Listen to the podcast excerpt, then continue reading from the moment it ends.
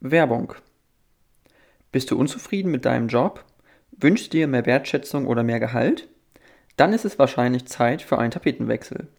Tatsächlich ist der häufigste Grund für eine Gehaltserhöhung nicht etwa eine Beförderung, sondern der Jobwechsel zu einem neuen Arbeitgeber. Und für einen Jobwechsel habe ich heute den perfekten Partner dabei. Workwise.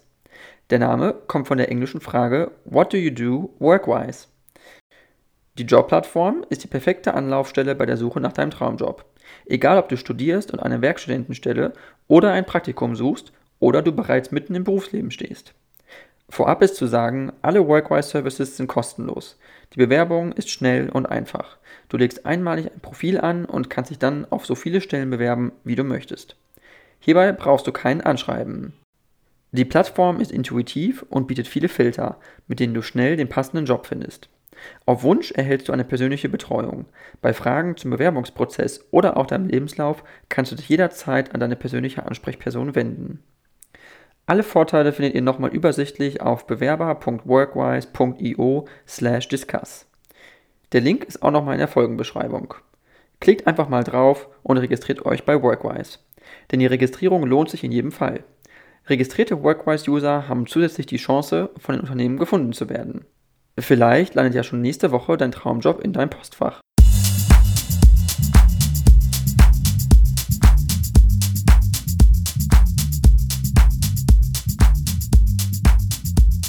Ja, dann äh, vielen, vielen Dank, äh, Anna von Kinski, dass du es geschafft hast äh, in meinem Podcast. Äh, du bist äh, eine Influencerin, ähm, du bist bekannt äh, über TikTok und Instagram. Auf TikTok hast du zum Beispiel über 1,7 Millionen Follower. Und ja, bevor wir erstmal so bei weiteren Themen einsteigen, bräuchte ich erstmal so Fragen zum Einstieg. Wie kamst du eigentlich dazu? Wie hat sich das entwickelt, Influencerin zu werden? Und was war so die ja, Motivation dahinter, das zu machen, sage ich mal? Ja, hi erstmal, danke für die Einladung. Freut mich sehr, dass ich hier sein kann. Ich habe eigentlich gar nicht so richtig geplant, Influencerin zu sein. Ich habe studiert und auch fertig. Tatsächlich dieses Jahr bin ich fertig geworden in meinem Bachelor. Und während ich studiert habe, habe ich angefangen, mir selbst ein Netzwerk zum Modeln aufzubauen, einfach um nebenbei Geld zu verdienen. Und die Bilder durfte ich online auch teilen, sozusagen. Die Fotografen dachten wahrscheinlich nicht, dass ich dadurch große Reichweite gewinne. Habe ich dann aber und dann bin ich irgendwann mal einfach umgeswitcht vom Model-Dasein zum Influencer-Dasein.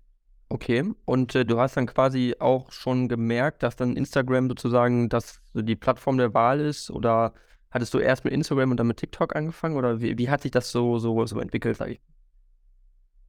Genau, ich habe erst mit Instagram angefangen. Damals war Instagram auch fast eine ausschließliche Bilderplattform noch. Das hat sich ja jetzt sehr gewandelt.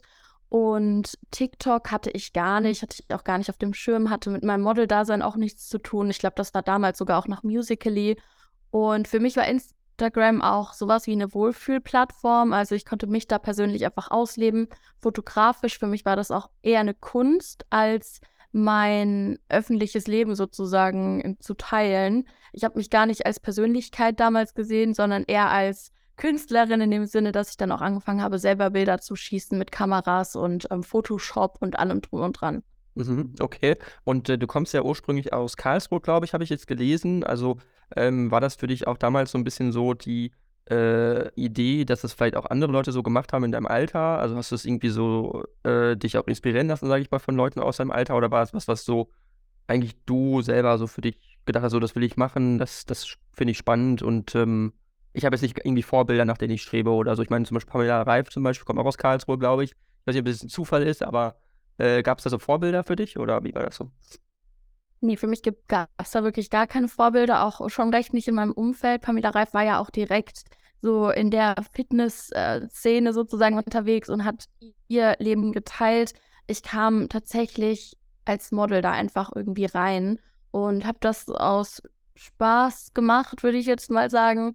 Und so hat sich das alles erst dann entwickelt und meine Kanäle haben sich dann auch in eine ganz andere Richtung entwickelt. Also ähm, ich bin dann jetzt mittlerweile, bin ich gar nicht mehr sozusagen eigentlich im Model-Dasein. Ich arbeite zwar noch richtig gerne mit der Kamera und mache schöne Bilder, aber irgendwie hat sich das alles total, ähm, ja, ungewollt dahin entwickelt.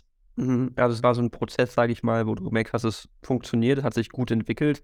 Ähm, das ist ja auch was, was auch wichtig ist für Leute, sage ich mal, dass sie auch verstehen, äh, dass es ja auch irgendwo auch ein Geschäft ist natürlich, auch ein Business, man kann damit ja auch, auch Geld verdienen. Das heißt, du bist aber trotzdem Studentin. Also was, was studierst du jetzt noch nebenbei, neben dem Influencer-Dasein? Ich bin jetzt fertig. Also ich habe meinen So. Bachelor gemacht in technischer Redaktion und ich habe jetzt zwar meinen Master angefangen in Entre Entrepreneurship, aber ich muss ehrlich sagen, dass es gerade noch ein bisschen hängt. Also ich bin mir noch nicht sicher, ob ich das so gerade durchziehen kann und möchte. Der Wille ist schon irgendwie da, aber die Motivation fehlt gerade noch so ein bisschen nach dem Bachelor. Mhm. Okay, das ist äh, verständlich auf jeden Fall. Ähm, es ist ja nun so, dass das, wie gesagt, so eine Sache ist, Influencer, äh, das gab es so vor 10, 15 Jahren vielleicht noch nicht so. Es hat sich dann über die Zeit sehr stark entwickelt. Äh, du bist ja mit also eine der erfolgreichsten Influencerinnen eigentlich so in Deutschland, was die Reichweite auch angeht. Ähm, hast du das Gefühl, dass das was ist, was man auch sein Leben lang machen möchte? Weil das war ja so eine schnelle Entwicklung auch, die ist wirklich, sag ich mal, innerhalb von zehn Jahren ging das halt wirklich richtig, richtig schnell. Und äh, auch mit neuen Plattformen, die jetzt kommen. Also Instagram ist ja jetzt eine Plattform, aber TikTok ist ja relativ neu noch. Und äh, man weiß ja nicht genau, was halt noch so an neuen Plattformen kommt. Das heißt, es ist ja auch, was man nicht weiß, ist das jetzt was, wo ich sage, will ich noch auf die nächste Plattform draufspringen? Will ich mich jetzt hier drauf fokussieren? Also, wie, wie siehst du das? Hast du so einen Plan oder so eine Strategie oder? Ich habe tatsächlich selber viele Fragen diesbezüglich. Also ich bin mir nicht sicher, ob man das sein ganzes Leben lang machen möchte. Ich habe bei mir im Gefühl, dass ich es nicht mein ganzes Leben lang machen möchte, weil ich mir einfach nicht vorstellen kann, dass ich dermaßen mein Leben teile und meine Privatsphäre abgebe, auch wenn ich dann älter bin. Irgendwie äh, fühlt sich das für mich nicht richtig an und ich kann mir gut vorstellen, dass ich deswegen in einem gewissen Alter einfach aussteige. Ansonsten denke ich schon, dass es immer irgendwas gibt im Social Media Online-Bereich jetzt, worüber man Geld verdienen möchte oder kann. Keine Ahnung, kommt auf die Person an. Ähm, die Frage ist halt dann, ob die Plattform zu einem passt. Also man kann es ja jetzt gerade auch bei Instagram und TikTok gut beobachten. Es kam TikTok auf einmal und wenn man als Creator jetzt Geld verdienen möchte und aktuell bleiben möchte, ist TikTok schon relevant, würde ich sagen. Aber der Art, die Art von Content ist nicht für jeden passend. Also nicht jeder kann das machen, nicht jeder fühlt sich damit wohl. Und deswegen glaube ich auch nicht, dass man darauf vertrauen kann, für immer über Social Media Geld zu verdienen. Mhm. Okay, also du sagst schon, so irgendwann würdest du noch was anderes machen wollen, weil du studierst Entrepreneurship, heißt also Unternehmertum quasi. Also könntest du dir vorstellen, vielleicht auch ein Unternehmen nochmal zu gründen oder eigene Produkte zu entwickeln oder ist es auch, also ist noch unklar oder? Ja, auf jeden Fall. Ich lasse mir das gerade noch so ein bisschen offen. Ich bin auch erst 23 Jahre alt und ähm, denke mir, ich lasse erstmal alles auf mich zukommen, genieße gerade den Job, den ich mir die letzten Jahre aufgebaut habe, versuche eben noch nebenbei zu studieren, um ja, mich weiterzubilden und gucke dann auch, wie sich meine Interessen entwickeln, weil ich gemerkt habe, dass sich das auch einfach voll ändern kann und ich will mir da jetzt nicht so den genauen Plan machen. Mhm. Okay, ja, das klingt auf jeden Fall gut. Ähm, mich würde mal interessieren, was du vielleicht auch und anderen Leuten, die auf diesen Podcast hören, es sind auch durchaus mehr junge Leute, die diesen Podcast hören, äh, was du vielleicht denen empfehlen würdest, die auch entweder sowas machen oder überlegen, in diesen Bereich zu gehen. Äh, ja, hättest du Tipps, Empfehlungen? Äh, es gibt ja so viele Sachen, die einen auch, auch stören können. Man wird ja eine Person des öffentlichen Lebens, kann ja auch schnell auch belastend werden. Und also hättest du so Tipps, wo du sagst, Leute, das ist was, was ihr machen solltet, das solltet ihr lieber nicht machen. Ja. Hm. Ja, also auf jeden Fall findet etwas, was ihr euch selber auch anschauen würdet. Also macht nicht einfach mal so auf blind Content oder weil ihr irgendwo Trends seht und denkt, oh, das funktioniert gerade bei anderen gut, aber ihr selber würdet das gar nicht angucken. Also wenn man selber merkt, okay, der Content, den ich gerade hochlade, den würde ich mir selber angucken, der interessiert mich selber, dann macht man zum einen was Interessantes, zumindest für eine bestimmte Zielgruppe, und zum anderen erfüllt man sich selbst dadurch. Und ich glaube, das ist der einzige Weg, wie man auch da dran bleibt. Man muss tatsächlich bei Social Media vor allem der Zeit wirklich lange dranbleiben, damit man überhaupt Erfolge sieht. Also ich kenne von vielen gerade das Problem, dass man einfach schlecht wächst und vor allem die Leute, die neu anfangen wollen, die haben es echt nicht leicht. Und wenn man da nicht wirklich kontinuierlich weitermacht, dann wird das nichts. Okay, also schlecht wachsen, was meinst du damit? Was, was heißt das? Ja, also die Algorithmen und die Plattformen, ändern sich ja immer mal wieder im Laufe der Zeit. Und zum Beispiel war es damals total leicht, auf Instagram zu wachsen. Ich bin damals mit 5000 neuen Followern am Tag bei Instagram rausgekommen. Und jetzt gerade ist es eigentlich unvorstellbar. Die, das war, glaube ich, so eine Entdeckenseite oder sowas, die gibt es auch gar nicht mehr richtig. Es gibt ja jetzt. Entschuldigung, 5000 Follower pro Tag hast du hinzugewonnen auf Instagram. Genau. Das das war, auf jeden Fall. Ja, vor so zwei, drei Jahren war das aber auch einfach viel leichter. Also man ähm, konnte durch Beiträge so extrem wachsen, was ja jetzt gar nicht mehr geht. Dann vor eineinhalb, zwei Jahren war es extrem leicht, über Reels zu wachsen, aber das ist jetzt auch nicht mehr so leicht, weil der Markt einfach, ich, ich weiß jetzt nicht, ob er gesättigt ist, aber er ist einfach äh, viel, ähm, es, es gibt viel mehr Leute, die jetzt Reels produzieren und Instagram kann die einzelnen Personen nicht mehr so pushen. Und bei TikTok war das 2020 genauso. Ich bin auf TikTok an einem Tag auf ähm, über 150.000 Follower gewachsen. Also ich habe an einem Tag 150.000 Follower auf TikTok dazu gewonnen, weil eines meiner Videos 70 Millionen Aufrufe hatte. Wow. Und jetzt ist es gar nicht mehr so leicht. Deswegen die Plattformen verändern sich und deswegen das Wachstum auch. Und gerade ist eigentlich eine bisschen schwierigere Zeit zum Wachsen. Mm, okay, also äh, man erkennt schon so ein bisschen also Trends auf jeden Fall.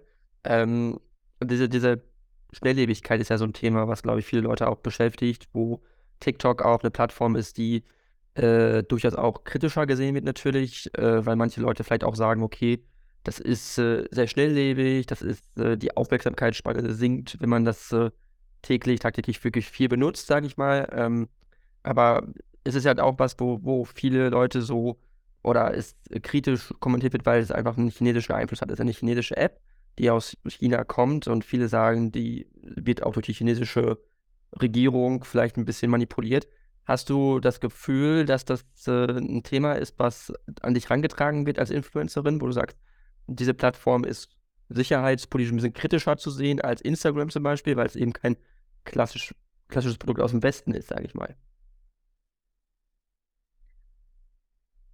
Kann man jetzt so und so sehen. Also ich kann mir schon vorstellen, dass sie kritischer zu betrachten sein könnte, aber dennoch sehe ich eigentlich alle Social-Media-Plattformen zum Teil mindestens als kritisch an, weil sie eben auch negative Dinge in uns hervorrufen und auch einfach sozial uns etwas nehmen, uns vergleichen lassen. Deswegen ähm, beschäftigt mich dann eher nicht der Gedanke, werden wir gerade manipuliert von Beispiel, beispielsweise China, sondern eher, was, was beeinflusst es uns im Alltag? Weil ich glaube, dass es viel übergreifender ist nochmal. Vor allem auf TikTok sind einfach super viele junge Leute auch und ich glaube, es ist nicht leicht. Ich, ich hätte nicht gerne mit 13 TikTok gehabt, wenn ich jetzt daran zurückdenke, wie, ja, empfindlich ich in dem Alter vielleicht war auch und wie instabil glaube ich, die Plattform kann schon auch viel Schaden anrichten. Mhm. Äh, Schaden Aber, inwiefern? Also was meinst du mit Schaden? Ja.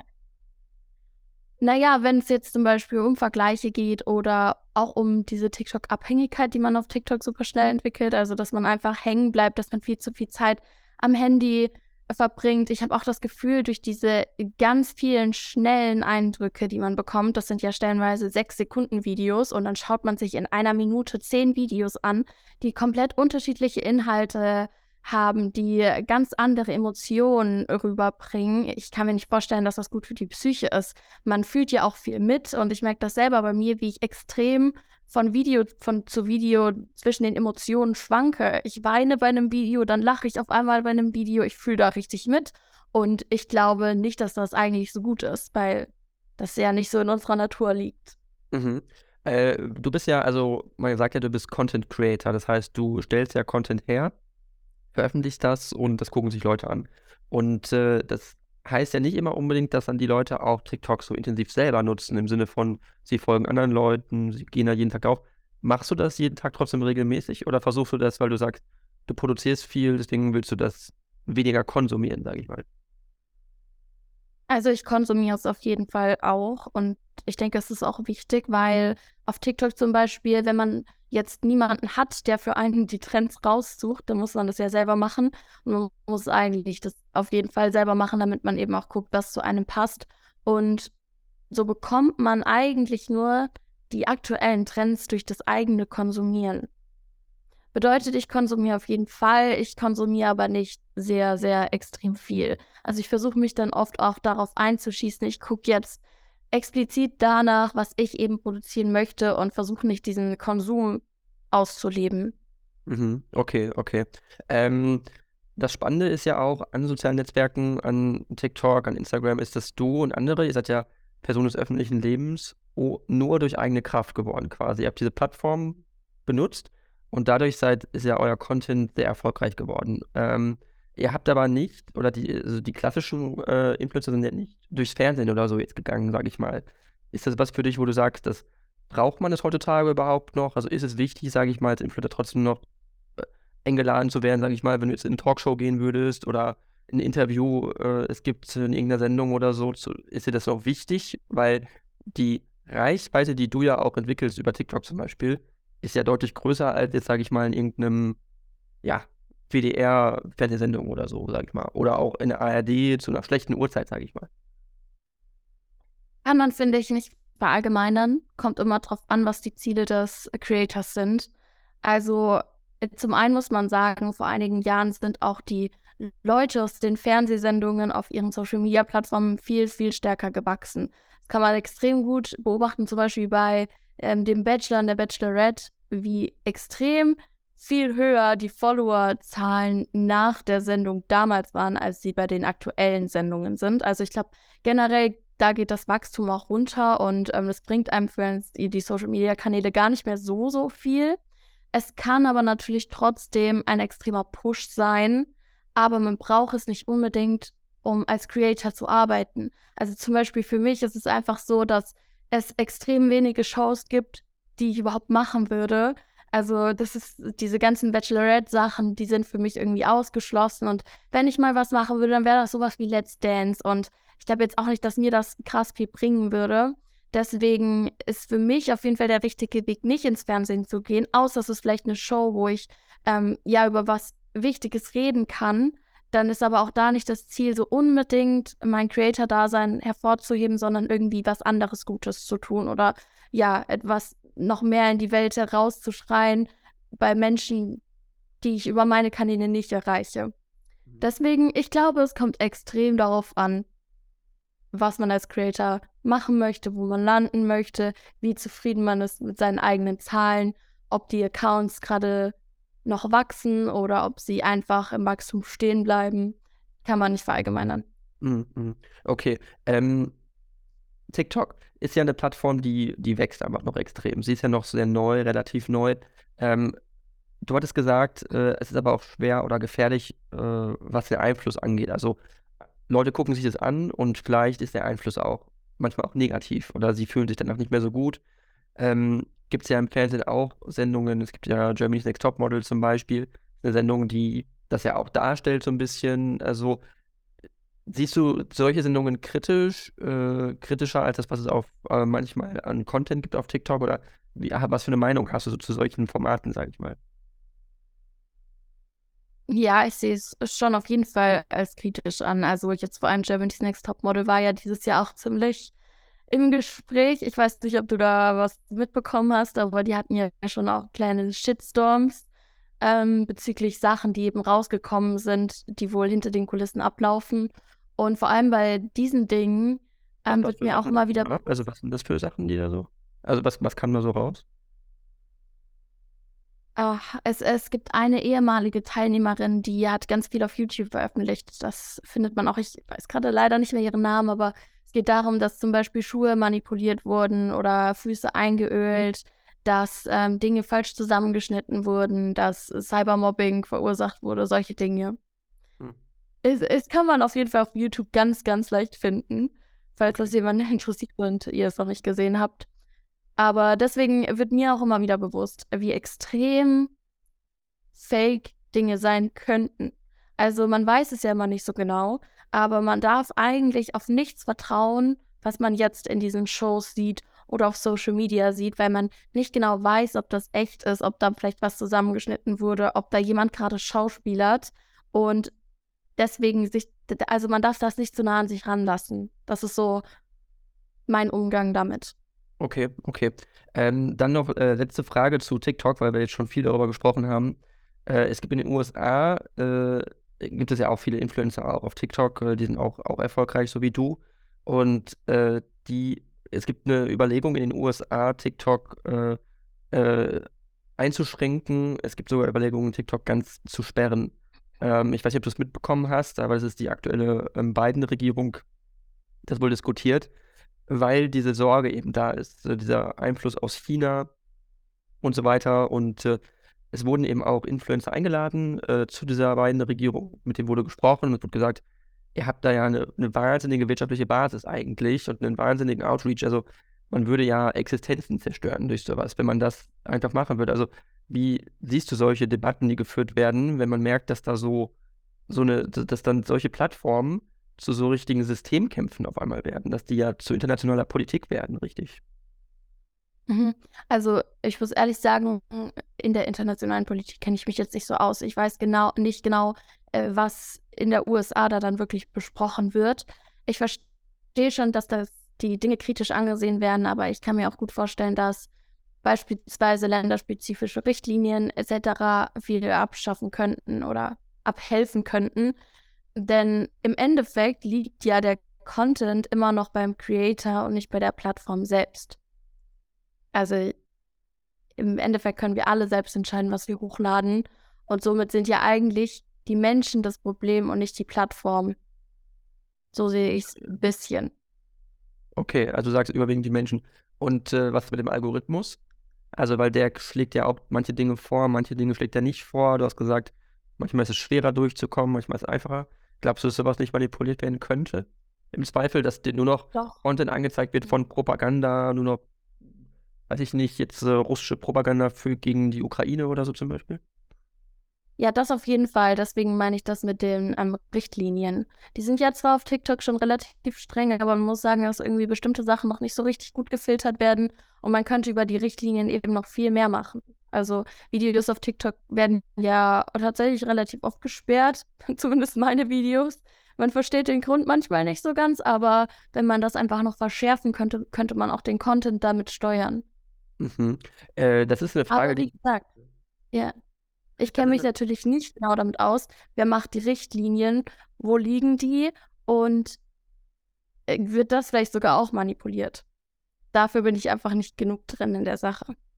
Das ist eine gute Frage auf jeden Fall. Und die Frage ist ja auch, warum äh, glaubst du, dass jemand persönlich äh, sich dann dein Video anguckt und es dann sperrt? Oder ist das ein, ein Algorithmus, der irgendwie was erkennt und sagt, da wird jetzt zu viel Haut gezeigt oder ich weiß nicht, ähm, oder ist das vielleicht Gewalt äh, und deswegen wird es jetzt gesperrt? Ich bin mir sicher, dass es ein Algorithmus ist, weil es werden noch oft Dinge gesperrt, die keinen Sinn machen. Also, ich kann mir nicht vorstellen, dass sich jemand äh, wirklich ein Weihnachtsvideo von mir angeschaut hat und sich gedacht hat, das widerspricht gegen die Richtlinien. Okay. Also, wa- was war dein Eindruck? Was, was wurde mal gesperrt oder was war so das, wo du gesagt hast, das ist irgendwie unverständlich deiner Meinung nach, dass es gesperrt wurde? Also hast du so ein Ich weiß jetzt Beispiel gar nicht, bei welchen. Ich weiß gar nicht mehr bei welchen genauen Videos mehr, aber bei Dingen, die ich nicht, bei denen ich es nicht verstanden habe, waren es wirklich total liebe, tolle Vi Videos. Ich glaube, da hat der Algorithmus irgendwie was falsch verstanden. Ansonsten wurde gesperrt, wenn ich aus dem Urlaub irgendwas hochgeladen habe und äh, man hat mich mal im Bikini gesehen oder so. Also manchmal so Freizügigkeitssachen wurden tatsächlich gesperrt. Ich hatte auch mal ein Video drin, das ähm, das hatte mal so einen Witz drin zu OnlyFans und das wurde auch gesperrt. Hm. Aber es war halt auch eigentlich nur ein Joke. Also es war nichts Ernstes, aber der Algorithmus hat sich schon gedacht, äh, OnlyFans und dieses, dieser ganze Begriff etc. wird direkt alles äh, runtergenommen. Okay. Also sobald es so Anleihen gibt oder so, okay, dann, dann reagiert das schon extrem. Ähm, ich will gerne auf ein anderes Thema kommen und zwar äh, jetzt ein bisschen weg von TikTok. Äh, und zwar hast du das äh, öffentlich gemacht. Äh, du sprichst da auch ganz offen drüber, dass ähm, du ADS hast oder eine ADS-Diagnose bekommen hast und du damit aber ganz normal umgehst und das auch eine ganz normale Sache ist. Ähm, vielleicht kannst du kurz beschreiben, wie dich das beschäftigt im Alltag und äh, warum du das jetzt erst kürzlich auch öffentlich gemacht hast, sag ich mal. Also ich habe die Diagnose schon oh, lange, würde ich sagen, und ich bin auch schon lange in Therapie deswegen. Deswegen komme ich gut in meinem Alltag klar.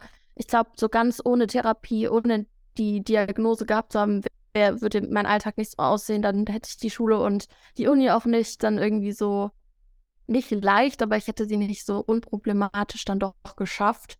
Es war schon manchmal problematisch, aber mit der Therapie kommt man eben besser durch. Deswegen ähm, beeinflusst mich derzeit die ADS eigentlich vor allem in meinen Emotionen, vor allem mit Social Media. Ist es halt auch schon generell schwierig. Man hat extrem Leistungsdruck, man bekommt Hate, man stellt sein ganzes Leben in die Öffentlichkeit und es, es wäre einfach gelogen zu sagen, dass es einen emotional nicht total beeinflusst.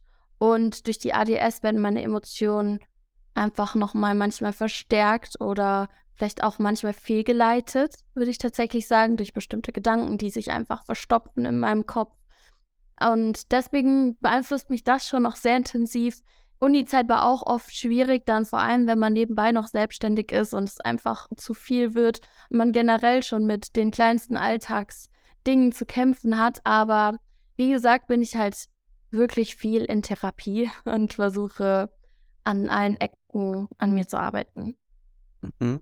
Okay. Und ist das was, also ich, weil du sagst, hast gesagt, Emotionen sind stark für dich verstärkt. Also hat das nicht nur irgendwas damit zu tun, dass man jetzt ganz klassisch weniger aufmerksam ist zu Dingen, sondern dass man auch mehr intensiver fühlt? Oder was, was heißt das? Ja, also ADS oder ADHS-Patienten sind ja eigentlich ähm, fast dieselben Erkrankungen, würde man jetzt vielleicht sagen. Ich nenne es eher neurologische Besonderheit, weil ich denke, das trifft so eher ein bisschen zu. Die. Oh mein Gott, ich habe deine Frage vergessen. Also, ich, Entschuldigung, ich meine nur, also es ist ja so, äh, weil, was ich denke, wenn man jemand, also ADS hat, also wenn ich das nur höre, denke ich eigentlich, also Aufmerksamkeitsdefizit-Syndrom, ah, ja. also im Sinne von, ich, ich, man kann sich nicht so gut konzentrieren auf Dinge. Aber du hast jetzt gesagt, Emotionen sind für dich einfach nur verstärkt. Also ist das was, was Unterschiedliches eigentlich? Oder? Nee, nee, also, sorry, Frage kam dann wieder. Ähm, die äh, Patienten von ADHS, ADS sind extrem unterschiedlich und generell kann diese Erkrankung, wenn man es so nennen möchte, total viele Symptome hervorrufen. Das ist, glaube ich, auch einfach so eine Misskommunikation oder ein Missverständnis an die allgemeine Masse von Menschen, die halt denkt, es geht nur um die Konzentration. Also Konzentration ist auf jeden Fall ein Riesending. Ich brauche, das war gerade eigentlich ein gutes Beispiel. Ich bin total abgeschwiffen in meinem Satz und habe dann sozusagen meine Konzentration verloren und dann war deine Frage auch weg. Also sowas passiert mir super oft, auch obwohl ich bestimmte Mechanismen entwickelt habe für mich, damit ich meine Konzentration halten kann, ist auch alles in meinem Umfeld lenkt mich halt extrem ab. Also meine Wohnung, da, da geht's noch, aber selbst da ist halt alles gefühlt interessanter als die Sache, die ich dann gerade mache. Es gibt aber auch sowas wie einen Hyperfokus. Also es gibt so viele Sachen zu ADS, ADHS, ähm, die einfach mit einspielen. Es gibt äh, Leute, die sind extrem aggressiv. Das habe ich zum Beispiel nicht. Aber es gibt auch die Impulskontrollstörung, die ich habe, dass man auf einmal total impulsiv auf einen Gedanken oder ein Gefühl reagiert. Ich habe ein extremes Problem mit meiner Gedankenfilterung. Also es fühlt sich einfach an wie so ein Gedankenstau und dieser Gedankenstau wandelt sich in Emotionen um. Das kann unterschiedlichste Richtungen annehmen, also beispielsweise positive und negative. Ich habe aber auch Extreme durch die ADS, also das ist ähm, der Hyperaktivitätsfokus, der ähm, die Komponente Hyperaktivität ist dann sozusagen nach innen gekehrt. Fühlt sich es für mich an, als würde meine ganze Hyperaktivität in einem Moment, der mich überfordert, in mein Innerstes fließen. Also ich werde sehr in mich gekehrt, ich fange an, extrem zu overthinken oder ähm, ja, so kleine, kleine Macken wie dann äh, kleines Rumknirschen an meinen Fingern oder sowas. Also es gibt ganz viele Symptome, die da mit einspielen. Mhm. Ähm, und der Unterschied zwischen ADS und ADHS, wo ist da der Unterschied? Oder also warum unterscheidet man das überhaupt? Mhm, also im Grunde gibt es drei Formen von der ADHS. Es gibt einmal die ADHS pur. Das ist dann eben die Hyperaktivitätskomponente, die da noch sehr nach außen strahlt. Also die Menschen sind oft hyperaktiv nach außen. Dann gibt es eine Mischform. Da geht die Hyperaktivität manchmal nach außen, manchmal nach innen und dann eben die, die, die im Wort nicht die Hyperaktivität beinhaltet, aber da ist die Hyperaktivität eigentlich nur nach innen gekehrt. Ich hoffe, das hat man ein bisschen verstanden. Und ich habe die ADS eben, also meine Hyperaktivität, geht nach innen. Bedeutet, ich bin in Momenten, die mich überfordern, einfach extremst introvertiert. Einfach weil in mir drin so ein Chaos ist und so ein Lärm. Und das merken die Leute außenrum nicht so. Okay, interessant. Ähm, hast du das Gefühl, dass deine Tätigkeit dir dabei auch hilft, damit umzugehen? Oder ist das ein, oder was dich auch besser macht als andere, äh, diese Content zu produzieren auf TikTok zum Beispiel? Oder hat das damit nicht so viel zu tun? Nicht zwingend. Also ich glaube, die Vor- und Nachteile balancieren sich so ein bisschen aus. Tatsächlich, weil ich auch einfach oft dann so emotional geladen bin und mich nicht aufraffen kann, mich nicht konzentrieren kann. Ich bin vielleicht in manchen Momenten kreativer und habe einen Hyperfokus, aber so es, die schlechten und guten Tage gleichen sich aus. Was mir aber auf jeden Fall hilft, ist die Selbstständigkeit. Also deswegen studiere ich jetzt vielleicht auch im Master Entrepreneurship, weil ich genau weiß, das ist meine Zukunft.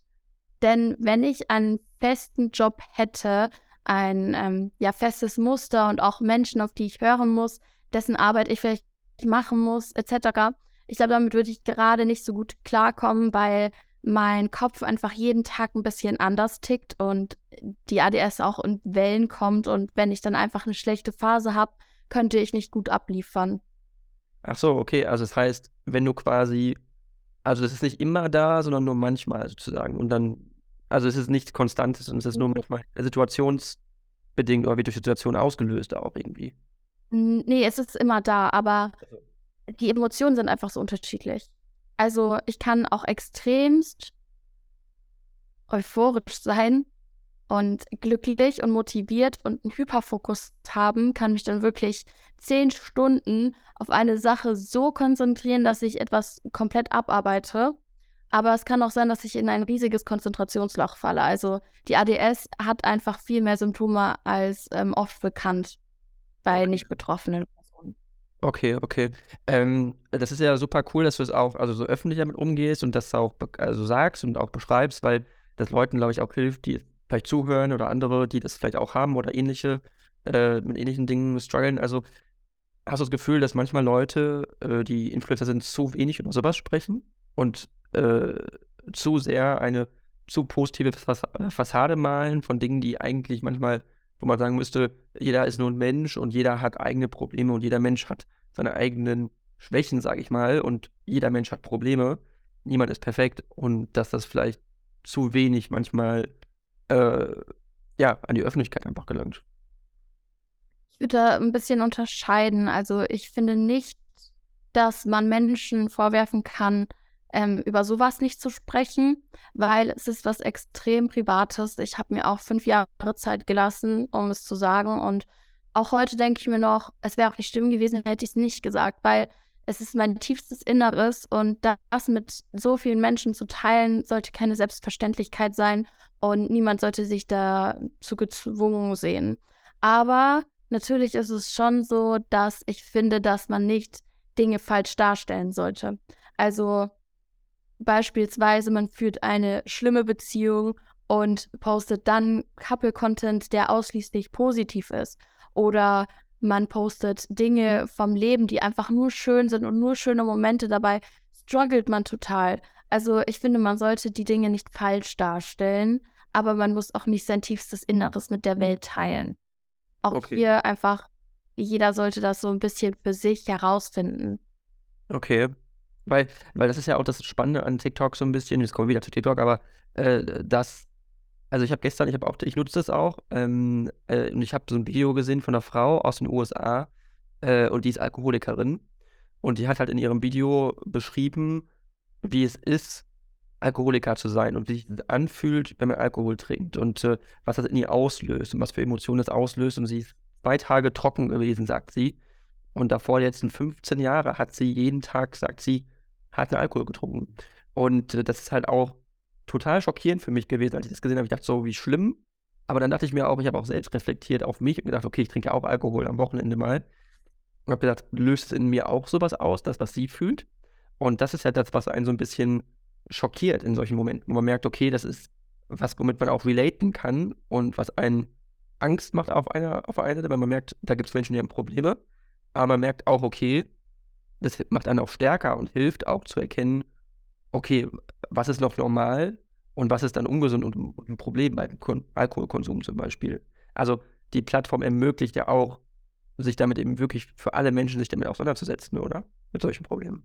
Ja, auf jeden Fall. Also deswegen, ich finde, Social Media ist auch nicht was nur Negatives. Wir haben jetzt sehr viele negative Punkte zu Social Media. Ich würde es ja auch gar nicht machen, würde ich nicht den Vorteil von Social Media sehen, dass man Menschen dazu bringen kann, zu reflektieren, dass man Menschen helfen kann und auch anderen Leuten die Möglichkeit gibt, gehört zu werden. Also Social Media bietet so viele Möglichkeiten, dass äh, ich das auch solche, solche Sachen gut finde. Also wenn die Person entscheidet, diese intimen Dinge zu teilen und diese tiefen Gefühle oder auch ihre Sucht, ich finde das total bewundernswert. Mhm, mh. Und schön für alle anderen, die dann reflektieren können. Ja, auf jeden Fall, definitiv. Ähm, jetzt habe ich nochmal eine Frage, äh, weil du studierst und du bist ja selbstständig. Das heißt, du verdienst ja äh, auch Geld mit dem, was du machst. Also gehe ich zumindest von aus.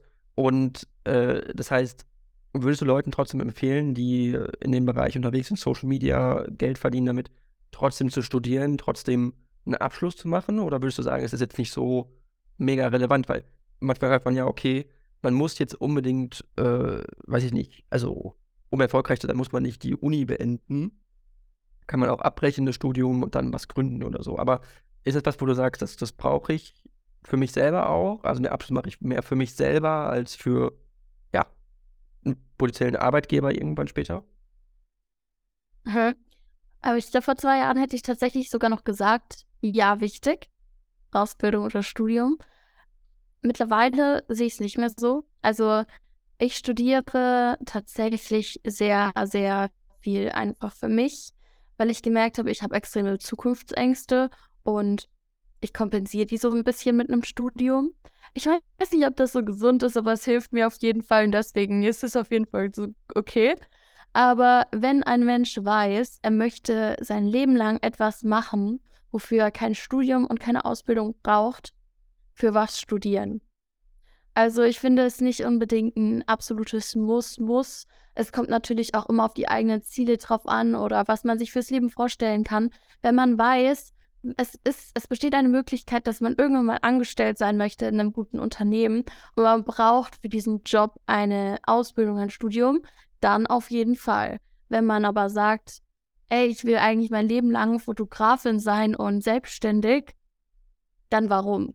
Also dann würde ich eher sagen, da mach lieber irgendwie Zusatzfortbildungen oder es gibt ja mittlerweile so viel, man kann sich so viel auch selbst beibringen es kommt also immer drauf an. Ich sage immer gerne, es kommt drauf an, weil ich finde, es ist so schwer, Dinge zu verallgemeinern. Mhm. Aber Selbstständigkeit kann ja auch nicht immer gut sein. Oder also nicht immer erfolgreich. Man kann ja sagen, man hat das Ziel, selbstständig zu sein, aber man weiß ja nicht, wird man ein Leben lang damit Geld verdienen können. Und unter dem Aspekt wäre es ja sinnvoll, dann eine Ausbildung zu haben, oder? Oder ein Studium. Ja, ich glaube, es kommt drauf an, wenn man ähm, also ich, ich finde, das ist so was, was ich die letzten Jahre mitgenommen habe bei anderen Leuten und meinen Beobachtungen. Äh, man kann als Selbstständiger nur erfolgreich sein, wenn man bereit ist, unterschiedliche Ideen zu entwickeln und unterschiedliche Sachen auszuprobieren, denn man, man wird mindestens einmal irgendwo scheitern. Also ich studiere jetzt Entrepreneurship auch gar nicht mit der Hoffnung, dass ich danach etwas anfange und es funktioniert auf jeden Fall, sondern eher mit dem Gedanken, ich weiß, ich möchte selbstständig bleiben, ich habe viele Ideen, ich möchte viel machen und irgendwas wird funktionieren. Das ist so eher mein Gedanke daran. Ja. Und da kommt es eben dann auch wieder drauf an, was hat man für eine Persönlichkeit? Hat man überhaupt viele Ideen? Hat man Lust auf viele unterschiedliche Sachen? Oder hat man genau einen Plan und der muss klappen? Dann ist natürlich ein Studium ein bisschen erfolgsversprechender. Hm, sehe ich auch so, ähm, bin ich bei der, ganz bei dir. Äh, abschließendes Thema, äh, Hass im Netz ist ja was, was Leute beschäftigt auch. Ähm, kannst du dazu was sagen, äh, wie dich das betrifft oder ob das dich betrifft oder ob du dir da Gedanken zu machst als Content Creator, wenn man merkt, da sind Leute, die kommentieren Bilder, Videos total negativ. Ähm, wie geht man damit um? Ja, auf jeden Fall. Also vor allem bei mir ist es ja einfach so, dass ich bin generell einfach sensibel und emotional. Dann kommt noch die ADS dazu und mich packt das manchmal richtig schlimm. Also ich glaube sogar fast, dass ich da noch irgendwie an mir arbeiten müsste, um den Job weiter glücklich auszuführen. Ich kann mir nicht vorstellen, dass es wirklich Menschen gibt, bei denen das spurlos vorbeigeht. Also es sagen ja manche, in meiner Vorstellung nicht möglich. Und es ist einfach sowas wie ein Berufsrisiko. Also ich sehe es tatsächlich einfach als Teil des Jobs und bei jedem Job entscheidet man sich für die Nachteile auch des Jobs, nicht nur für die Vorteile. Und ich glaube, jeder Job birgt irgendwelche Nachteile und Risiken und so ist das dann nur neben. Also deswegen, ich versuche damit irgendwie klarzukommen, versuche meine Gefühle diesbezüglich zu reflektieren, versuche zu verstehen, warum andere Menschen ähm, haten, wenn wir es haten nennen. Und bei Kritik versuche ich zu reflektieren, ob die Kritik angemessen ist und ob ich daraus lernen kann. Und das ist so das Beste, was ich daraus machen kann. Okay, und aber äh, wie würdest du, hättest du eine Empfehlung des Umgangs damit? Also zum Beispiel, wenn du merkst, okay, da ist jemand, der kommentiert irgendwas negativ. Ich mache das zum Beispiel so, wenn ich jetzt irgendwelche Kommentare auf Twitter oder so bekomme, die übelst negativ sind zu irgendwelchen Sachen, kommentiere ich aber direkt zurück. Und dann versuche ich die Person gegen anzugreifen, weil ich habe das Gefühl, sonst steckt man halt auch irgendwie immer ein, ohne auszuteilen. Also ist das für dich eine Taktik, die du auch wählst, oder wo du sagst, das ist unnötig? Oder weil du ja wahrscheinlich auch viel mehr Kommentare kriegst, aber ich sag mal so vom mhm. Prinzip her. Ich ähm, würde sagen, ich arbeite so einen kleinen Prozess ab. Also ich gucke mir das erstmal die Nachricht, den Kommentar, was auch immer das ist, an und überlege, ist das gerechtfertigt? Also das Problem ist, wenn man jeden Tag Stories hochlädt und einfach frei Schnauze redet, es passiert leider, dass man auch manchmal Dinge sagt, die vielleicht kritisch sind. Wenn wir uns zum Beispiel mit Freunden unterhalten, könnte man diese Gespräche ja auch niemals online stellen. Aber so passiert es eben schnell, wenn man wie eine Freundin auf den Social-Media-Plattformen redet. Deswegen, falls Kritik reinkommt, gucke ich mir das erstmal an, reflektiere, frage vielleicht auch meine Freundin oder so, so ist das gerechtfertigt? Habe ich da vielleicht was gesagt, was blöd ist und was unbedacht ist? Und ähm, wenn ich da zu dem Schluss komme, ja, ich habe was Falsches gesagt, dann kommentiere ich sozusagen meinen Standpunkt oder eine Entschuldigung oder ja, die Anmerkung, dass ich daran gar nicht gedacht habe, schreibt der Person zurück. Also da versuche ich dieses, äh, diese Kritik irgendwie gerade zu rücken und für mich zu verinnerlichen, damit ich daraus lerne. Mhm. Wenn ich merke, dass der Kommentar einfach pure Dummheit ist, und ähm, total ungerechtfertigt, dann lasse ich ihn. Pur Hass oder so, einfach total äh, ungerechtfertigte Sachen, die ja Menschen ohne Ende ja auch einfach kommentieren, die, die zusammenhangslos sind und einfach nur negativ sind. Hm, ja, aber da, also müssen wir gleich nochmal unterscheiden. Aber wenn, wenn es jetzt einfach nur dumm ist, dann lasse ich stehen, weil dann lasse ich die Menschen auch gerne in ihrer Dummheit stehen. und soll die, der Rest der Welt das auch lesen, ist mir egal. Aber es gibt auch Kommentare, die sind ein bisschen Hetze. Also da weißt du schon, die Menschen haben sich ähm, da jetzt irgendwas geschnappt, was aber total ungerecht ist und hetzen mit dem Kommentar, dann noch mit noch mehr Menschen das sehen und mithetzen. Und diese Kommentare lösche ich tatsächlich, weil ich gemerkt habe, wie unfassbar beeinflussbar alle sind. Also sobald jemand etwas singt, auf TikTok sieht man das extrem, auch bei anderen Videos, wenn man so scrollt und Kommentare anschaut, sobald einer etwas Negatives sagt, lädt das die anderen dazu ein, drauf zu springen. Und wenn ich merke, ein Kommentar geht in die Richtung Hetze, dann wird der gelöscht. Okay, also dann mit Also wenn es nicht gerechtfertigt ist. Okay, okay. Und äh, melden, meldest du auch mal einzelne Nutzer oder äh, gehst du so weit oder guckst du den Aufwand willst du nicht, nicht, nicht machen, sag ich mal? Weil, weil es ist ja auch also super anstrengend, man merkt über, also wie viele Leute da unterwegs sind und die können auch ständig irgendwelche neuen Profile erstellen, irgendwelche Fake-Profile und dann, also es ist ja enorm, was da an, an Hass einfach im Allgemeinen im Netz unterwegs ist. Also ich blockiere viele Leute, die mir oft unnötigen Hate schicken, der, also der, der einfach dumm ist, ohne richtige Kritik. Die blockiere ich halt einfach und melden tue ich wirklich eigentlich nur Menschen, die beispielsweise Fake-Accounts von mir erstellen oder mir perverse Sachen schicken, sowas melde ich dann. Aber generell Hate eigentlich nicht. Da blockiere ich einfach, weil ich will damit nichts zu tun haben. Es soll weg sein aus meinem Blick. Auf jeden Fall ist der richtige Approach, äh, würde ich auch so machen. Also das ist die richtige äh, Einstellung. Ähm, ja, Anna, ich danke dir sehr äh, für dieses Interview. Ich fand es sehr spannend. Äh, äh, es hat mir sehr viel Spaß gemacht. Und äh, genau, wenn du möchtest, kannst du jetzt noch die letzte Minute nutzen, um Werbung zu machen für dich, deine Plattform, deine, deinen Content oder was auch immer du bewerben möchtest. Ja, danke, dass ich da sein durfte. Hat mich sehr gefreut. Eigentlich möchte ich gar nicht viel Werbung für mich machen. Ihr könnt ja mal vorbeischauen. Ansonsten hoffe ich, dass ihr einen tollen Tag habt, dass ihr euch nicht von dummen Menschen was sagen lasst, dass ihr eure Träume verfolgt und ja, euren persönlichen Weg findet. Super, alles klar, dann vielen Dank und vielleicht bis zum nächsten Mal.